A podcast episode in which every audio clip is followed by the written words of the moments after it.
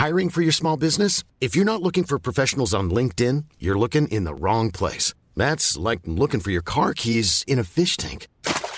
LinkedIn helps you hire professionals you can't find anywhere else, even those who aren't actively searching for a new job but might be open to the perfect role. In a given month, over 70% of LinkedIn users don't even visit other leading job sites. So start looking in the right place. With LinkedIn, you can hire professionals like a professional. Post your free job on linkedin.com slash people today.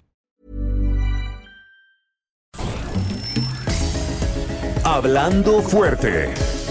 Una visión actual del mundo laboral. Con Pedro Aces. Emprendedores, empresarios e inversionistas, todos reunidos en un mismo lugar. La Feria Internacional de Franquicias, este 9, 10 y 11 de junio en el World Trade Center de la Ciudad de México. Las franquicias más exitosas del mercado. Regístrate en www.fif.com.mx.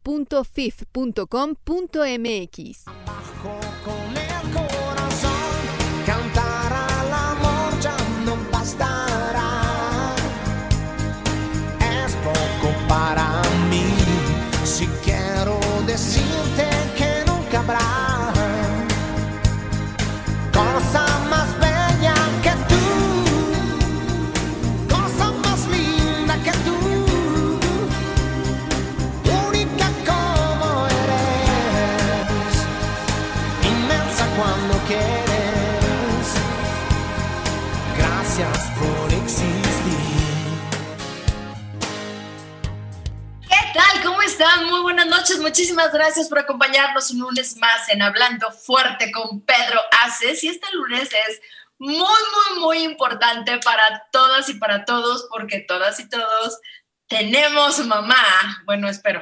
Hay algunos que dicen que no, pero yo espero que sí, porque todos, todos, todas tenemos una mami a la cual agradecerles la vida y que estemos, gracias a ellas estamos aquí en este maravilloso país en este maravilloso planeta. Lunes 9 de mayo de 2022 y estamos, pues, bueno, este es el primer lunes, el segundo lunes de mayo, no el primero, ¿no? No, porque el pasado fue...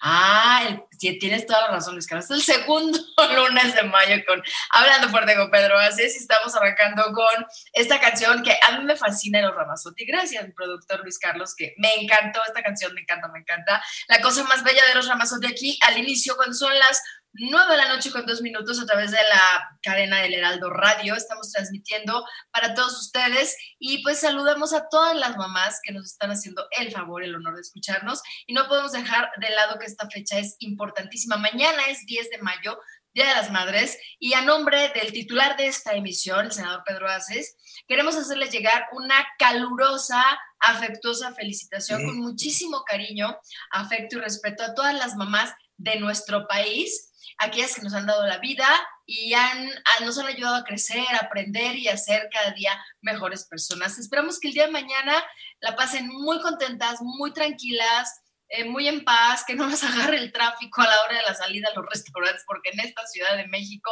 no sé, en otras ciudades del interior de nuestra bellísima República Mexicana, el tema del tráfico es una verdadera locura. Festéjenlo bien, festéjenlo sanas y con compañía de toda su familia. Que les apapachen muchísimo, no mañana, todos los días. Atzimba, pues así es, como dices, mañana es un día muy importante para todas las familias mexicanas, vamos a festejar a nuestras mamás y así que los invitamos a que nos hagan llegar, como siempre, como todos los lunes aquí en Hablando Fuerte con Pedro Baces, sus preguntas, sus comentarios y, ¿por qué no?, eh, también sus felicitaciones a través de este medio para todas las mamás de nuestro país. Y Escatsimba, este país, como nosotros sabemos, se construye en gran medida al esfuerzo y a la contribución de las madres mexicanas, una enorme contribución tanto económica, social, afectiva. Y me gustaría compartirte algunos datos que demuestran pues, a cuáles retos se están enfrentando las madres en el mundo laboral. Por ejemplo, nada más para darnos una idea, según el último censo del INEGI, en México residen 48.6 millones de mujeres de 15 años y más, de las cuales 72.4% son mujeres, es decir, Atzimba, este país está lleno de madres, eh, de madres que todos los días algunas salen a trabajar, todas son trabajadoras, eso nos queda más que claro. Y algunos eh, otros datos, por ejemplo, dice, las madres con acceso a, a la educación básica representan el 57% cuando se refieren a las madres indígenas y al 62% a las mujeres que no pertenecen a un grupo étnico. Es decir, todavía las madres mexicanas se enfrentan a obstáculos para gozar de un nivel educativo superior y su participación laboral asciende al 42% de acuerdo con las últimas cifras del INEGI. Esto durante la pandemia se ha venido eh, dificultando más su participación económica y eso tenemos que poner ahí un, un, un, acento bastante importante porque pues debemos de seguir impulsando su contribución y eh, bueno pues Atsima me gustaría que nos comentaras tú que has estado también muy de cerca del senador cuál es eh, el compromiso de nuestro líder y de la CATEM en ese sentido para con las madres mexicanas. Pero fíjate que antes quiero eh, platicarte y a platicar a toda la gente que, lo que las cifras que nos das son algo de lo que vamos a platicar con nuestros invitados el día de hoy, porque las madres trabajadoras son una fuerza laboral súper, súper importante para el país. Y cada vez escucho más en algunos, algunos sectores que le tienen más confianza a contratar mamás trabajadoras y mamás solteras o que no tienen el apoyo de los papás porque su compromiso es mucho, mucho, mucho más grande. De eso nos van a platicar dos expertos que están con nosotros el día de hoy al respecto. Nuestro líder Pedro Azas ha sido muy, muy claro en cuál debe ser el rol del sindicalismo moderno al momento de apoyar y respaldar a las madres mexicanas, bueno, principalmente que su crecimiento profesional no se vea limitado y pues, aliarse, asociarse, trabajar de la mano con las empresas para capacitarlas cada día más, porque de eso depende muchísimo el crecimiento, no únicamente en adquirir conocimientos, sino habilidades gerenciales de comunicación, liderazgo y también proteger, y muy importante, proteger los empleos al momento de notificar a los empleadores que se encuentran embarazadas. Desafortunadamente todavía escuchamos casos como de la prehistoria de que estás embarazada y las corren. O sea, ¿qué les pasa? Esperemos que cada día sea mucho, mucho menor estas, estas situaciones muy, muy desagradables. Luis Carlos, ¿quién está con nosotros en cabina? Por supuesto, como todas las noches, tenemos a nuestro amigo Ángel Arellano en la producción. También saludamos a Emanuel Bárcenas en operación, Gustavo Martínez en ingeniería e invitamos a todos nuevamente a que se comuniquen al 55 56 15 11 74. Esas son las líneas telefónicas que tenemos a su disposición y las redes sociales oficiales de nuestro líder, Pedro Haces Oficial, en Twitter, Facebook e Instagram. En este mes de mayo, además el de haber sido el Día del Trabajo, estamos también festejando que mañana es el Día de las Madres. Y como estamos platicando y los Carlos nos estaba diciendo también, el sector femenino es básico para la economía de este país, pero continuamos platicando con gente que sí le sabe y que nos va a platicar. De qué se trata todo esto del trabajo, las mujeres, el día del primero de mayo, el tema del sindicalismo y todo eso que nos importa a todos los que somos trabajadoras y trabajadores. Y quiero presentarles con una amplia trayectoria público-administrativa, nos acompaña el día de hoy, eh, Reynold Neira. Él en el Estado de México ha sido presidente municipal de Huixquiluca, en Estado de México, en 2013-2015. También fue secretario del ayuntamiento de ese mismo municipio, director general del gobierno, región 5 en Ecatepec, y Tultitlán, su director de administración director de Administración y director de Bienes Asegurados y Arraigos de la Procuraduría General de Justicia. Hoy, además de ser el secretario de Acción Política del CENCATEM, es secretario general del Sindicato Autónomo Nacional de Trabajadores y Empleados de las Industrias Minera y del Transporte y sus actividades relacionadas. Renan Neira, bienvenido Hablando Fuerte con Pedro Aces. Buenas noches. Gracias, Carlos, Eric. Eh, un gusto, placer estar nuevamente con ustedes. Muchas gracias, buenas noches. Y también, Natsimba, tenemos el gusto de contar el día de hoy con otro, otra pieza fundamental de, de CATEM en todo el país. Es nuestro amigo Eric Osornio. Él es secretario de organización del Comité Ejecutivo Nacional de la CATEM y también es secretario general de la Federación CATEM Querétaro.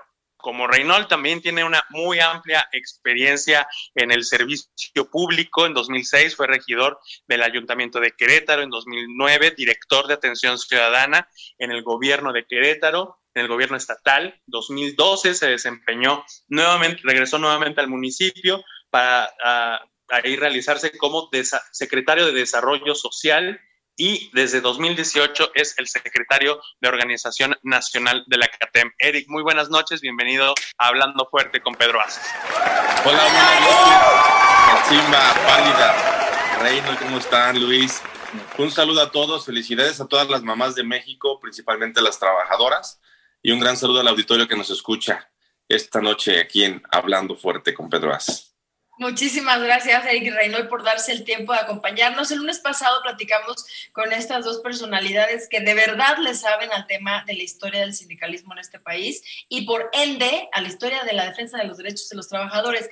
En esta ocasión quisimos hablar con ellos nuevamente para que nos platiquen ahora sí nada de historia, ahora sí las anécdotas. En todos lados escuchamos que el sindicalismo moderno, que yo no me sindicalizo porque qué horror, qué barbaridad, que si los derechos, que si no defienden, que si, si defienden, pero bueno, vamos a preguntarles a los que nacieron en esto y siguen en esto y todos los días han estado viendo la evolución de lo que es el trabajo, a dónde queremos llegar. Y sí, el tema del matiz de la mujer es muy importante porque las mamás trabajadoras, pues bueno, mañana festejan también su día. Quiero empezar con una pregunta para Reynol. Tú has estado muy, muy cerca de Pedro hace durante muchos años, pero no es lo mismo voltear y ver que ahorita tienen una CATEM muy fortalecida, muy grande, punta de lanza el sindicalismo moderno, pero yo quiero que te voltees un poquito a los orígenes.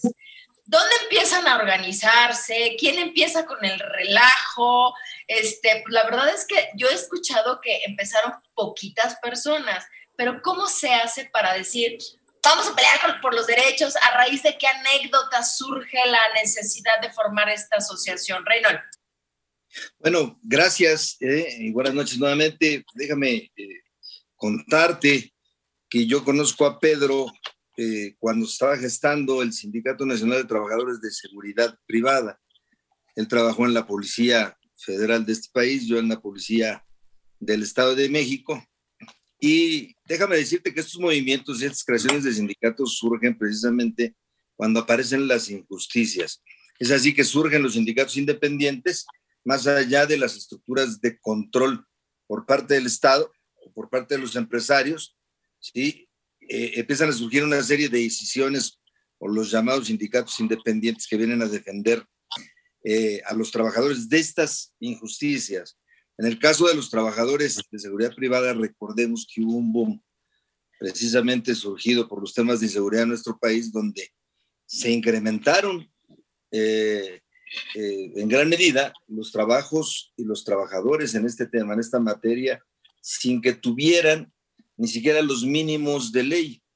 Esto dio origen a este importante sindicato nacional al seno de la CTM y el cual vivió todavía unos años con don Fidel Velázquez y posteriormente con don Leonardo Rodríguez Alcaine. Pedro Aces toma la decisión de salirse de la CTM a la llegada de Joaquín Gamboa Pascoe, porque sentíamos, él y yo, y muchos, muchos trabajadores de todo el país, que no estaban debidamente representados los derechos y las aspiraciones de los trabajadores. Y no fue fácil eh, caminar en este andar, no solo porque el área de seguridad eh, era compleja, era difícil, los trabajadores no están aglutinados en un centro de trabajo, los trabajadores están dispersos en distintas partes de un estado de la República o del propio país. Eh, no había esquemas todavía de control dada la autonomía y soberanía de los estados en materia de seguridad. No se sabía si los gobiernos, ya sea el federal, iba a dar el permiso a las empresas o los estados o incluso los municipios y esto complicaba demasiada, demasiado la lucha para poder eh, buscar la contratación colectiva. Y además, enfrentarte a los patrones en el tema de seguridad no es lo mismo que enfrentarte a los patrones en el tema de las escuelas, por ejemplo, o de los hospitales. Son temas más complejos. Pero en nuestro andar, y desde luego al lado de Pedro Aces, que siempre ha sido una, un líder que no para, y yo lo comparo con, eh, con un tren a toda velocidad, con una máquina a toda velocidad, recorriendo el país, logramos captar un sinnúmero de, de, inconformidades sociales eh, que muchas veces no se decían al seno de las corporaciones gremiales, dado que había esquemas de control y el que hablara, alzara la voz o exigiera, era no solo despedido de la empresa, sino eh, también eh, sacado de la propia organización sindical. Fue así que fuimos arropando a compañeros del transporte, bueno, en Chiapas a la Federación de la CTM completa estaba con nosotros, en Guerrero pues, teníamos nosotros la representación de compañeros mineros, del transporte, eh, de hotelería, de restaurantes, que se manifestaban constantemente y de ahí surge la necesidad de crear una confederación. Es entonces cuando Pedro toma la decisión de crearla, lo cual no era fácil, ¿sí? Muchas veces se les preguntaba a los grandes líderes principalmente a los de CTM, estaban de acuerdo en que se creara una confederación de esas magnitudes, de estas latitudes y más en manos de un compañero que había salido de la CTM y al que la CTM siempre trató de detener. Entonces el andar fue, fue difícil, no obstante, se logró el registro de la confederación, como se había logrado un sindicato de policías que no querían dar, que independientemente de que sean guardias de seguridad privada, y pues los propios guardias hoy en día representan un estado de fuerza mayor al, público. Se dice que por cada policía público hay 10 guardias de seguridad privada. Eh, las asociaciones eh, manifiestan tener a 600 mil guardias de seguridad privada reconocidos, pero nosotros tenemos mucho más en, en, en, nuestros padrones de registro y de afiliación en el propio sindicato. Entonces, sí creemos que hay más de dos millones de guardias de seguridad privada a lo largo y ancho del país. No obstante, bueno, pues la Confederación aglutina a sindicatos de todo tipo, nacionales, estatales, gremiales, industriales, programa de industria, inclusive algunos burocráticos que representan trabajadores de ayuntamientos, etcétera. Y bueno, es así como hemos venido eh, creciendo, ¿sí? defendiendo eh, también con sabiduría ¿eh? y con responsabilidad los derechos de los trabajadores. Estamos haciendo nosotros un trabajo responsable. Sabemos que eh, más allá de los intereses muy legítimos de los trabajadores estarán siempre los intereses de paz de un país, los intereses de la nación, y nos interesa agotar siempre el diálogo para no estar cerrando empresas, no convertirnos en aquellos sindicatos independientes que encontraban el verdadero negocio en la quiebra, en el cierre de las empresas, que se quedaban con las empresas y eran negocios muy jugosos para los líderes. Nosotros no lo hacemos así, lo hacemos con conciencia, con conciencia social. Más o menos, eh, a grandes rasgos, es el camino difícil, te digo, porque había quienes no les interesaba que nosotros surgiéramos, fuéramos cobrando fuerza, pero pudo más el saber captar eh, eh, todas estas inconformidades y encauzarlas a través de un esquema de lucha social responsable y democrática, como lo venimos haciendo en CATEM. Ahí, Eric, tú, nos, también empezaste, ya llevas muchos años en el sindicalismo, empezaste desde joven, y me gustaría saber, ¿ha habido algún momento en el que has querido tirar la toalla en alguno de las, no sé, tantas dificultades que quizás llegaron a enfrentar para conformar el sindicalismo eh, moderno, esta confederación tan grande. ¿Ha habido algún momento en el que has dicho, ya este reto me sobrepasa? ¿Cómo lo has vivido? Fíjate que la única vez que dije ya fue cuando hicimos el Congreso Nacional, que siempre no me dejará mentir. queremos nombres, queremos nombres. Primero y último dije, un gran evento, pero fíjate que no. Este, yo tuve la fortuna de, yo era líder juvenil de la CTM de Querétaro, cuando en una asamblea conozco a Pedro Aces, me invita el líder eh, estatal de la Confederación en aquel momento, un gran viejo. ¿Qué edad tenías tú? Yo tenía 22 años, 23. ¿Y ya andabas en el relajo? Ya andaba en el relajo, entonces fui a ver al líder de la CTM, don Cheque, este, oiga, ya me voy, tengo ta, ta, ta. Dijo, acompáñame a un evento vamos a tomarle protesta al sindicato de trabajadores de seguridad privada. Viene un líder nacional, ya, pues lo acompaño. Me siento en primera fila cuando escucho hablar a Pedro, algo me atrapa, porque todas las asambleas en ese momento pues, eran iguales. el típico líder que llega y dice, y los demás como que ponen atención, y muy planas las asambleas cuando yo iba, ¿no? Este, y de repente me atrapa quien habla, porque lo oigo decir verdades y cosas que digo, eso no se puede decir aquí, porque pues así estábamos acostumbrados, que, que como que se empezaba a tapar el tema sindical, ¿no? Este, pues se decía lo que se tenía que decir y la gente se como que, oye, como que todo era muy plano. Entonces oigo a alguien decir verdades, me atrapa, lo volvió a ver, este, ah, caray. Ya, al final me lo presentan, don, don Cheque, nos fuimos a una comida con él y ya al escucharlo en su trato, el hablar, y, y, en ese momento él era muy cercano a don Leonardo Rodríguez Alcaine, y bueno, de ahí empezó, después me invita a ser su líder juvenil del Sindicato Nacional de Seguridad Privada, tomamos protesta en la Ciudad de México. Me acuerdo que en ese evento pues vi artistas, deportistas, políticos de todos los partidos y dije, esto no es normal, o sea, es un líder eh, sui generis, distinto. Y hablando con verdades siempre, en la calle, en público, en privado. Entonces eso me conquistó, dije, ah, caray, aquí sí va a haber algo padre. Y bueno, empezamos a caminar, como bien dice Reynolds, en una van blanca, me acuerdo mucho, y a recorrer el país, por todos lados armando la confederación, porque Pedro tenía ese sueño, dijo, vamos a hacer una confederación que va a hacer las cosas bien y le va a hacer competencia a la otra poderosa confederación, como él le llama. Y pues sí, decepciones, ¿no? Llegabas a una asamblea y pues llegaban 10 y de los 10 les interesaba 3, y pues bueno, a seguirle caminando. Pero nunca, nunca cedimos y me acuerdo mucho el, el, el Pedro que decía, pero vamos a regresar y lo vamos a lograr y vamos a, a concretarlo. Y bueno, así como lo comentó Reynolds, pues empezó en Chiapas, en Guerrero, en Puebla, en Querétaro, poco a poco picando piedra contra los gobernadores del PRI, porque pues era imposible que llegara otra confederación donde estaba la CTM que pertenecía al PRI. Y bueno, Pedro nunca quitó el dedo de renglón y empezamos, de repente ya hubo una asamblea con 15 y ya se sumaron unos y otros y otros y otros y fuimos armando las federaciones estatales para después llegar a la confederación que hoy es la CATEM.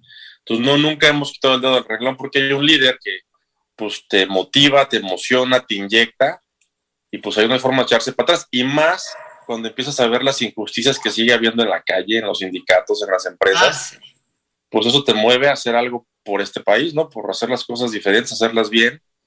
Y pues ese, eso te impide que eches la vista para atrás, ¿no? Y que te quieras rajar. Vamos a ver qué dice Eric ahora que le encarguen la siguiente asamblea. No, ya sí más experta en esos temas. No, no, ese va a ser Eric. Tres minutos antes de salir al aire y le quiero preguntar a mi amigo Reynolds, que debe tener un bagaje de anécdotas. ¿Cuál es la anécdota más emotiva en la que tú, Reynolds, dijiste, qué bueno que estoy en el sindicalismo mexicano? La anécdota que tú dices, sí ayudé, sí puse mi granito de arena para que esta persona, esta empresa, esta Cuéntanos esa anécdota en motivo. Híjoles, pues hay, hay muchas, lo dice Eric. Eh, yo lo que pudiera criticarle a muchos líderes, a muchos incluso que reconozca, es su silencio.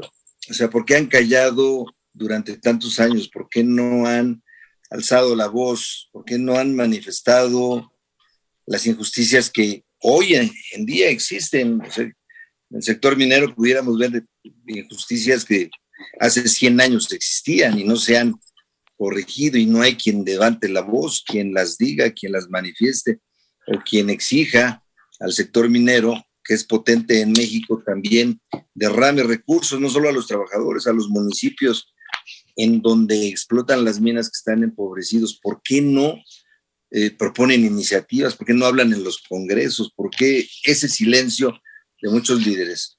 Entonces, yo he caminado con Pedro porque dice las cosas como son. Y eso le ha gustado a la base trabajadora y estamos practicando. Y bueno, de hecho, nos integramos de lleno al sindicalismo en esta etapa porque hoy nos convence el sindicalismo real. Anteriormente no era un sindical, era un sindicalismo mediático. Te manipulaban, estaba sujeto a los controles del Estado o de tu propia organización sindical ¿eh? era demasiado, demasiado control y no podías abrir la, la boca, perdón, y abrir la boca era incluso exponer hasta tu vida si eh, de alguna suerte pisabas intereses eh, importantes. y ahí vamos a tener que interrumpir al gran Reynold Neira porque nos damos un corte comercial comercial antes de que nos caiga la guillotina aquí en el Heraldo Radio, pero espérense tantito después del corte, nos va a contar esas anécdotas que las van a hacer llorar, reír y sufrir un poco. Regresamos a Hablando Fuerte con Pedro Aces. Le pido a Dios que me alcance la vida y me dé tiempo para regresar aunque sea tan solo un poco de lo mucho que me da. Emprendedores, empresarios e inversionistas, todos reunidos en un mismo lugar. La Feria Internacional de Franquicias, este 9, 10 y 11 de junio en el World Trade Center de la Ciudad de México. Las franquicias más exitosas del mercado. Regístrate en www.fif.com.mx.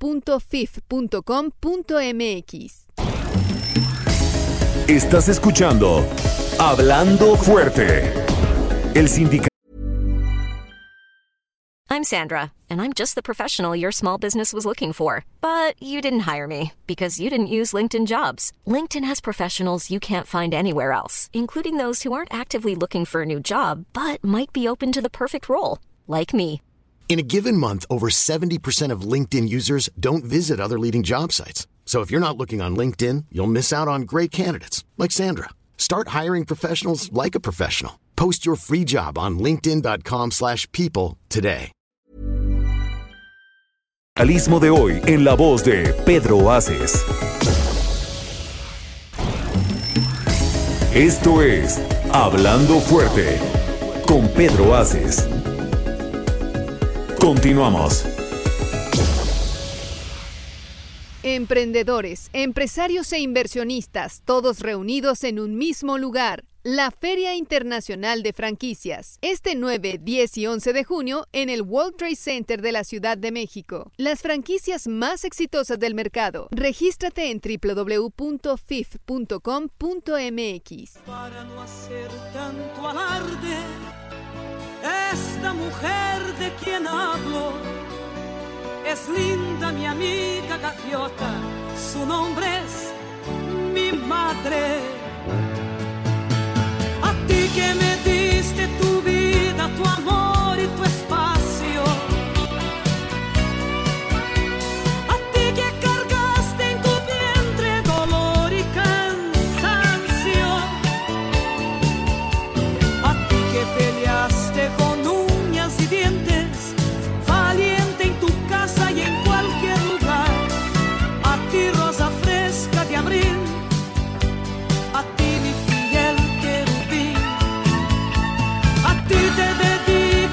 Ya estamos de regreso aquí en Hablando Fuerte con Pedro Aces. Muchas gracias por seguir con nosotros cuando son las 9 de la noche con 30 minutos, tiempo del centro de México. Estamos transmitiendo a través de la señal del 98.5 FM del Heraldo Radio y sus decenas de emisoras por todo el territorio nacional. Gracias por seguir con nosotros. Reynold, estábamos platicando contigo acerca de una anécdota. Queremos que nos platiques cuál es esa experiencia en la que tú sentiste que una, alguna de tus gestiones, alguno de esos apoyos cambió el rumbo, ya sea de una empresa, de un trabajador.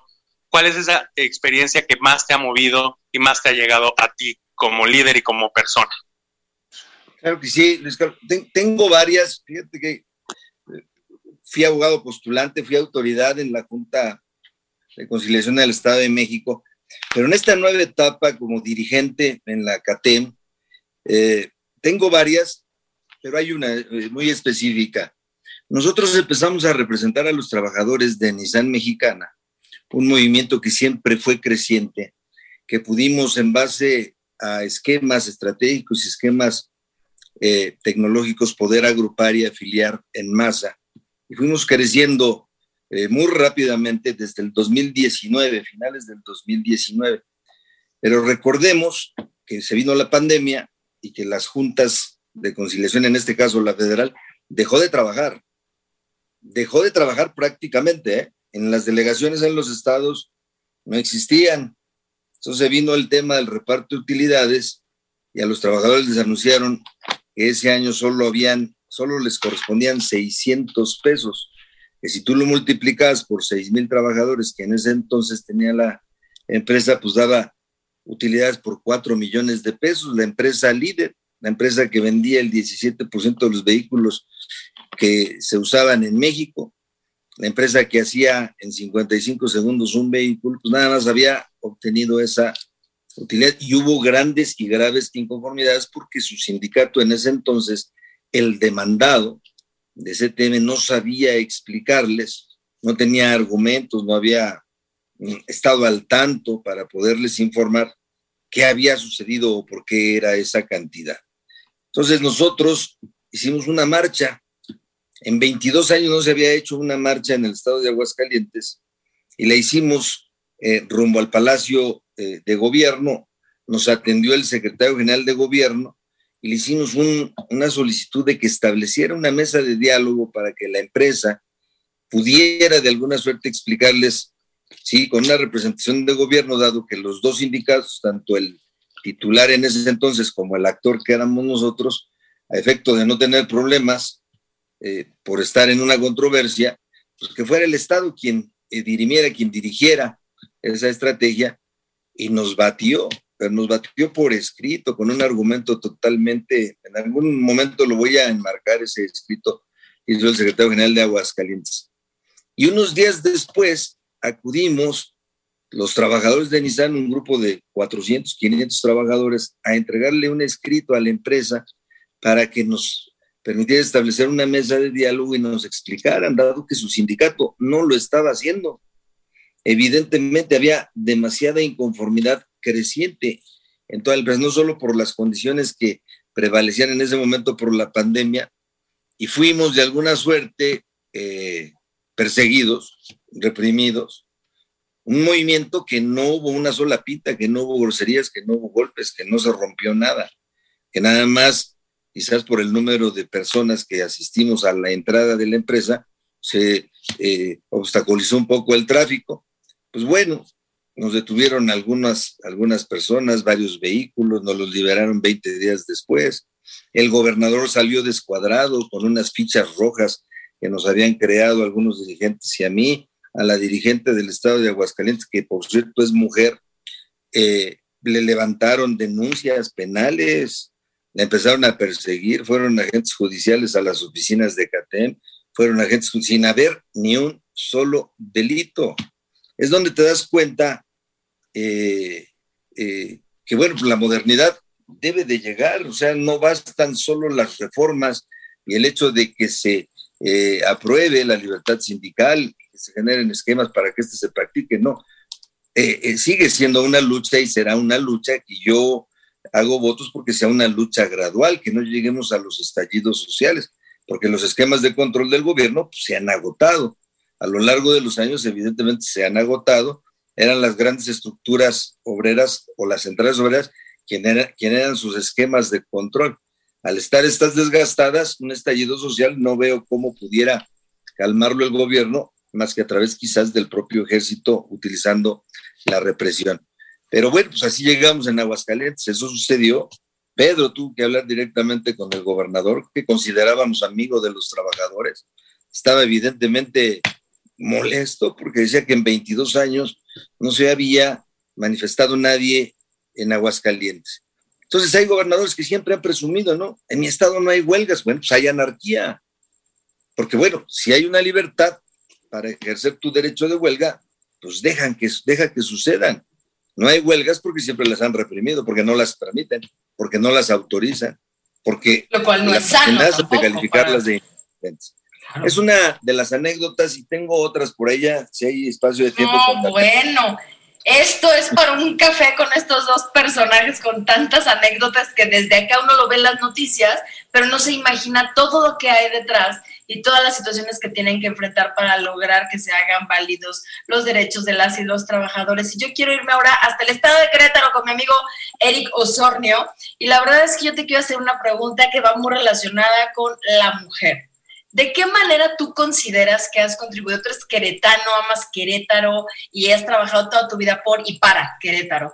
Pero ¿cuáles han sido tus reales y verdaderas contribuciones, dada que, empezaste muy jovencito, pero ya tienes mucha experiencia, lo cual suena un poco ilógico, pero es así, en el sector laboral? ¿Cómo has contribuido para causas tan sentidas, tan exigidas por nosotras como lo es la equidad de género. Y me refiero precisamente al tema de las trabajadoras.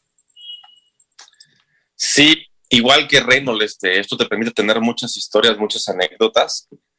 Eh, te voy a platicar una muy breve que no tiene que ver con lo sindical, pero que me ayudó mucho en muchas cosas y que hoy la recuerdo y que le cambió la vida a muchas niñas. Cuando fui secretario de Desarrollo Social, hice la fiesta de cumpleaños. Originalmente era para 70 niñas que no iban a tener la posibilidad por recursos económicos. Lanzamos una convocatoria, se registraron 507. Entonces, pues no había recurso porque había un recurso para 70. Pues total que hicimos la fiesta para 507 quinceañeras. Y a lo que voy con esto es que, bueno, pues uno cumple con su labor como político, como funcionario público, consigues el recurso, total es un fiesto, ¿no? no para las niñas, con sus papás, sus padrinos, etcétera. Por ahí está la foto en Facebook, ahorita la busco y te la mando. Por y favor, bueno, hay que subirla a las redes de Pedro. Eric. Yo voy a una taquería, antes, ¿sí? Te, perdimos A los años ya dejo de ser funcionario. Sí. A los años que dejo de ser funcionario, pues antes de llegar a mi casa, a tu casa, paso una taquería, pido unos tacos, pido la cuenta, y me dice el señor, no es nada. dije, ¿por qué no? Pues, ¿Por qué no? Cóbreme cuánto No, usted. Cinco años atrás, ¿eh? Y eso es lo que la verdad. Repítenos esta última parte porque te perdimos. Algo está pasando con el internet. Eric, ¿nos escuchas? Ángel, ¿se escuchó bien al aire? Sé que años después de dejar. Ahí me Sí, adelante. ¿Ahí estoy bien? Sí. Les digo que años después de que dejo de ser funcionario,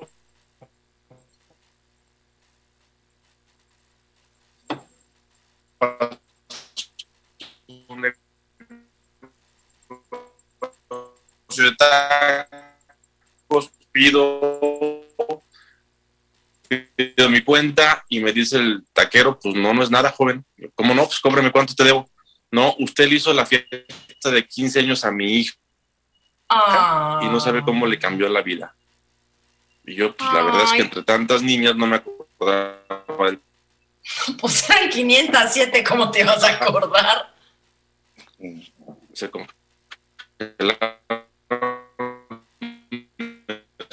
no, tenemos un problema con el internet, eh, con Eric Osornio tenemos un, problema por ahí con tu internet. Alcanzamos a escuchar perfectamente la anécdota donde el señor taquero no te cobra porque le hiciste la fiesta de 15 años a su niña, tú como trabajo de servidor público, pero el cambio que le hacen a las pequeñas que les cumplen con ese gran sueño, les hacen sentir que los sueños se cumplen y que hay que trabajar también por ellos y eso tiene todo que ver con la productividad, si, si esa es mi, mi opinión. Eric, ¿nos puedes hablar otra vez a ver si ya te escuchamos?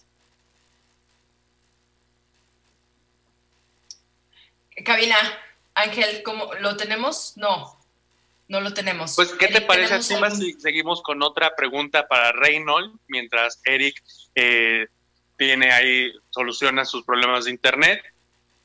podemos preguntarle a Reynold, tú que has eh, estado por muchos años en esto del sindicalismo, eh, que empezaste la CATEM, ¿cómo ves en los próximos 5 o 10 años a la CATEM, a esta confederación que tú ayudaste a fundar, que la ayudaste a consolidar?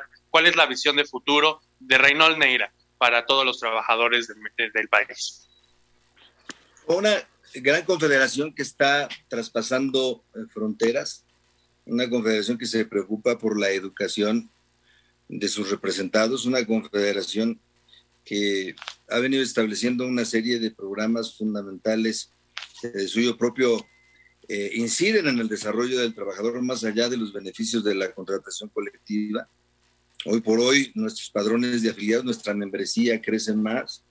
Estamos por abrir, lo ha venido anunciado el compañero Pedro Aces, oficinas en Estados Unidos, en Washington, Estamos trabajando muy de cerca con el gobierno eh, mexicano y el norteamericano en aras de que los próximos, el próximo año, cerca de 600 mil trabajadores vayan a laborar allá eh, bajo un esquema de las de prestaciones de, los, de las que reciben allá los trabajadores también y vayan documentados, vayan con su visa de trabajo puedan ir y regresar sin ningún problema, sin andarse escondiendo, sino con todos los derechos de la ley. Creo que hemos avanzado mucho y desde luego, bueno, pues el compañero Pedro no para, estamos nosotros por reingresar al país, a la Confederación Sindical Internacional. El compañero Pedro viene haciendo gestiones desde hace mucho, a esa gran confederación internacional de la que despidieron a la CTM y a la CROC por no cumplir. Y viaja constantemente a la OIT y, se integra con otros países, con otras organizaciones sindicales, porque tenemos que aprender de experiencias eh, comunes. No obstante, eh, yo creo que la Confederación está bien cimentada, está creciendo eh, fuerte y hoy por hoy es una opción de sindicalismo moderno. No digo que otras no estén en ese tramo de modernizarse, pero veo muy difícil, aunque hay grandes líderes en el país, debo de reconocerlo, muchos no tienen ascendencia, ascendencia como para ir y convencer al trabajador de ahora sí te voy a representar, si no lo he hecho en 20 años o en 30 años atrás, porque ahora sí he de hacerlo. Y son líderes con preparación, desafortunadamente no tienen ascendencia. Concluiría diciendo nada más que en Nissan Mexicana de Aguascalientes ganamos nosotros tres de tres contratos colectivos de trabajo, los cuales representan a cerca de 9.800 trabajadores hoy en día y van a estar representados por una mujer en el estado de Aguascalientes. es uno de los grandes contratos que ya tiene CATEM, es nuestro reto y desafío y sin duda será desde luego eh, el sindicalismo prototipo. De ahí vamos a mostrarle a México de que somos capaces en todas las ramas industriales y las más importantes de este país. No, bueno, yo sé que está encabezando por, encabezado por una mujer joven, talentosa, inteligente, echadísima para adelante, con el respaldo de la experiencia y colmillazo de Renault Bueno, eso está maravilloso. Esperemos que hayamos eh, recuperado a Eric Osornio. ¿Nos escuchas, Eric, por ahí? Ya veo que se volvió a conectar, algo pasó con el internet, ustedes saben que el tema de la tecnología pues no tiene como mucha palabra de no, ya tenemos a Eric, pero tenemos muchas llamadas del público, por favor Luis Carlos, unas, léenos unas pocas porque tenemos ya muy poco tiempo. Así es, Atzimba, muchas gracias a todos los que se han comunicado con nosotros, como todos los lunes. Gabriel García desde Minatlán dice saludos al senador Aces, los esperamos, lo esperamos aquí con todo su equipo en el sur de Veracruz. Toño Rodríguez dice saludos a nuestro amigo Reynold Neira de parte de los transportistas de Gilotepec, Estado de México. Y también tenemos una llamada y una pregunta para Eric Osornio desde Corregidora, dice María Suárez cada vez se siente más la camiseta de CATEM en nuestro estado. No es una plaza fácil. Le manda un abrazo a Eric y le dice, ¿qué viene para las trabajadoras en nuestro estado? Gracias. Ya me escuchan. Bueno, retomando un poco, les mandé por ahí la foto chimba de las quinceañeras. ¿Y por qué las mandé y por qué platiqué la historia? Porque hoy esas niñas tienen 23 años y me las he encontrado en la parte que estamos haciendo de sindicatos y de conformar sindicatos, me las he encontrado y se acuerdan de mí. Y a lo mejor es pues, una fiesta, dices, no un tema significativo, pero les cambió la vida a muchas de ellas. Y yo todo lo que... Claro que es significativo. Claro que sí. Y todo lo que yo he hecho en mi vida, pues siempre me ha acompañado de mujeres. Siempre me gusta tener a mi lado mujeres, mujeres, mujeres. Y es muy padre porque son más responsables, eh, son muy trabajadoras y tengo muchos ejemplos, ¿no? Hoy tengo mujeres que uno dice a las 7, pues ya vamos a descansar y dice, no, vamos a volantear, vamos a tal empresa, vamos a tal lugar. Y eso está muy padre porque hoy las mujeres, como está el caso de Bere, de la diputada, eh, nuestra líder allá en el Baja Sur y Baja Norte, o sea, muchas mujeres eh, con mucha iniciativa, con muchas ganas, que están trabajando. Y sí, en Corregidora, en Querétaro, estamos, eh, mi comité que es de casi 60 gentes, pues 30 son mujeres. Y nos da mucho gusto verlas crecer, que van caminando, que tienen mucha iniciativa. Y, y, una anécdota muy rápida, el 24 de diciembre en Querétaro, corrieron de una empresa aquí en Querétaro a 24 mujeres. El 24 de diciembre en la mañana les dieron las gracias. ¿Por? fírmale aquí. No, bueno, qué sensibilidad de esta era una empresa de outsourcing entonces, no digo el nombre porque incluso ya se, eh, hicimos hasta contrato con la empresa y nos llevamos muy bien, pero ¿a qué voy? Las corren el 24 de diciembre sin liquidaciones, sin aguinaldo y les hacen firmar que ya recibieron todo. Entonces nos buscan las mujeres en enero, platicamos con ellas, las asesoramos eh, nos fuimos a 24 eh, audiencias de conciliación en el Centro Estatal de Conciliación con la nueva ley. ¿Y a qué voy con esto? Que tiene que ver con el sindicalismo moderno y con la reforma laboral. Logramos que a las 24 se les pagara su liquidación en un 85-90%, que se reinstalaran cuatro de ellas. Firmamos contrato colectivo con la empresa y hoy ganamos todos. Y todo fue a través del diálogo. Y cuando hablo con el empresario, con quien hoy es un gran amigo, le dije, pues me hubieras recibido, y dice, pues me hubieras buscado. ¿Qué pasó? Que la gente de en medio, su gente y nuestra gente, pues nunca hicieron el trabajo fino para podernos sentar a platicar. Y él ni siquiera estaba enterado. mujeres. Así es. Ella se enteró, él nunca se enteró de que pues este, les hicieron firmar así, su gente de recursos humanos, en fin, que hasta los corrió. ¿Pero a qué voy con eso? Este, pues las injusticias que sigue habiendo hoy en la vida real, 24 mujeres, una de ellas embarazada, de hecho, y este, que no hay quien las defienda. Y que bueno, todo el diálogo, la reforma laboral va enfocada a eso, al diálogo entre la parte patronal y la parte trabajadora. Conciliación, a eso nos lleva hoy la reforma laboral, la etapa conciliatoria antes de las demandas. Y bueno, resolvimos en poco tiempo y muy rápido, pues un tema delicado, porque esta rueda de prensa hice con ese tema, eh, nos hicimos un poquillo y famosos, pero abanderamos la causa, no nos vendimos, no nos entregamos al patrón, no las abandonamos, fuimos hasta la última audiencia con ellas, rescatamos el, el aguinaldo, las prestaciones y la liquidación de casi de todas de ellas, reinstalamos a tres, firmamos contrato con la empresa y tienen un sindicato moderno que las defiende, las protege y te he puesto que el empresario en su vida va a volver a hacer una irregularidad como esa. No, bueno, y te lo agradecemos en, de nombre de todas las mujeres porque no se vale por donde le veas lo que hicieron, ponerlas en un predicamento de ese tamaño en la fecha y con la situación, lo que hiciste con eso, lo que hace el sindicalismo moderno, el que tú representas, Eric, que representa también este, mi amigo Reynold, es defender realmente los derechos de las y los trabajadores, que de eso se trata, según yo. Antes de irnos, porque nos faltan muy poquitos minutos, les quiero que ambos dejen un mensaje final para quienes, para las y los jóvenes que nos están escuchando y que aún no le encuentran los pies ni la cabeza del sindicato, de sindicalizarse, que no conocen mucho de esto y de que tienen que aprender también a defender sus derechos. ¿Cuál sería el mensaje que le dejan eh, aquí en Hablando Fuerte para las y los trabajadores jóvenes de lo que es el sindicalismo? Y quiero empezar, pues, perdón, age before beauty, ¿no? Por favor, Reynold, eh, edad antes de la belleza. Reynold, adelante, por favor. Muchas gracias bueno, decirte que en CATEM no solo hay este, mujeres, sino también hay muchos jóvenes con nuevas ideas, con una mentalidad novedosa, con una forma de ver las cosas diferente. Eh, y desde luego, lo decía Eric, no necesariamente representamos a aquellos que estén en un esquema de contratación colectiva con nosotros, sino también a aquellos que incluso sus propios sindicatos no los defienden. Quiere decir esto que venimos generando credibilidad y confianza y la instrucción del compañero Aces en el sentido de tener oficinas, si fuera posible, en todos los municipios del país, que en los estados de la República los venimos haciendo y lo venimos haciendo bien. Ahí está Veracruz, ahí está Querétaro, ahí está Aguascalientes, ahí está Zacatecas, ahí está Durango. Muchos estados que ya tienen oficinas de representación donde los trabajadores, sean catemistas o no, tengamos nosotros el contrato con su fuente de trabajo o no, pueden asistir a las oficinas y pueden ser beneficiarios de los programas de CATEM. Que no pierdan la fe, que el sindicalismo está cambiando y se va a hacer con jóvenes. Eric. Pues a los jóvenes yo les diría que se involucren. Yo me involucré en esto hace 23 años. Me gustó ver en otras condiciones del país.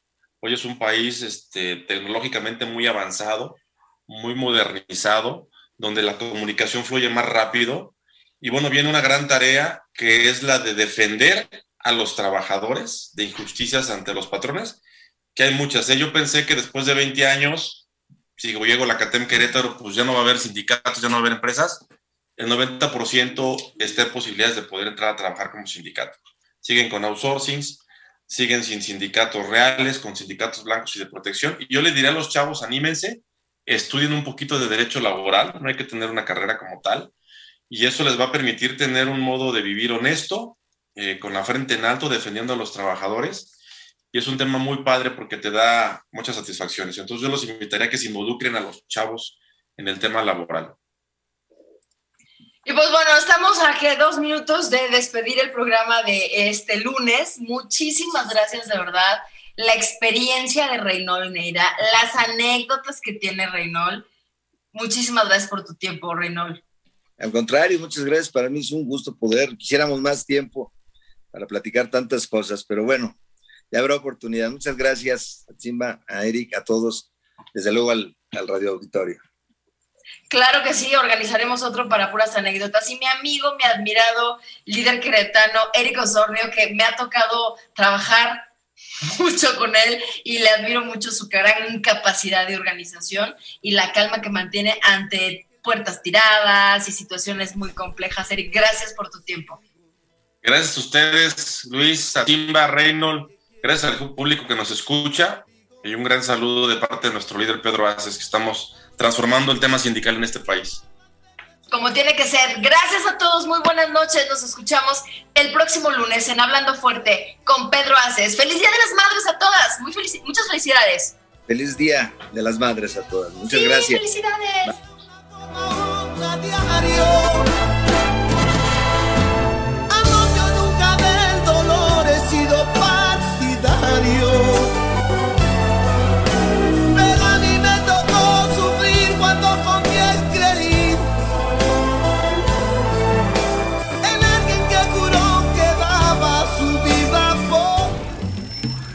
Hasta aquí, Hablando Fuerte, con Pedro. Actualidad de México y el mundo, por El Heraldo Radio. Planning for your next trip? Elevate your travel style with Quince. Quince has all the jet setting essentials you'll want for your next getaway, like European linen, premium luggage options, buttery soft Italian leather bags, and so much more. And it's all priced at 50 to 80% less than similar brands. Plus, Quince only works with factories that use safe and ethical manufacturing practices. Pack your bags with high-quality essentials you'll be wearing for vacations to come with Quince. Go to quince.com/trip for free shipping and 365-day returns.